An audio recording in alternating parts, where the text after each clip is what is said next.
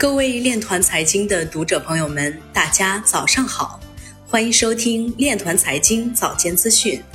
今天是二零二一年五月二十一号，农历四月初十。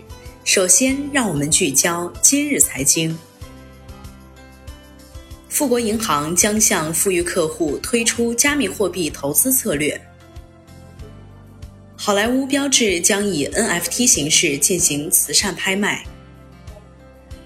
袁瑞娟出任首届大学生区块链应用设计大赛区块链加 HR 战队导师。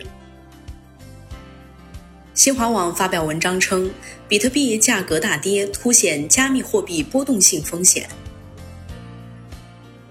孙玉晨在市场下跌时买入2.8亿美元的比特币和以太坊。加密货币极端价格波动帮助支撑黄金价格，一些加密投资者转向黄金。比特币机构持仓量较上月增长百分之十六点九四。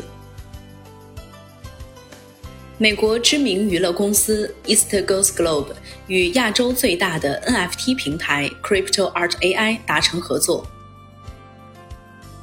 MKM Partners 首席市场技术官表示，比特币尚未见底，以太坊蓄势待发。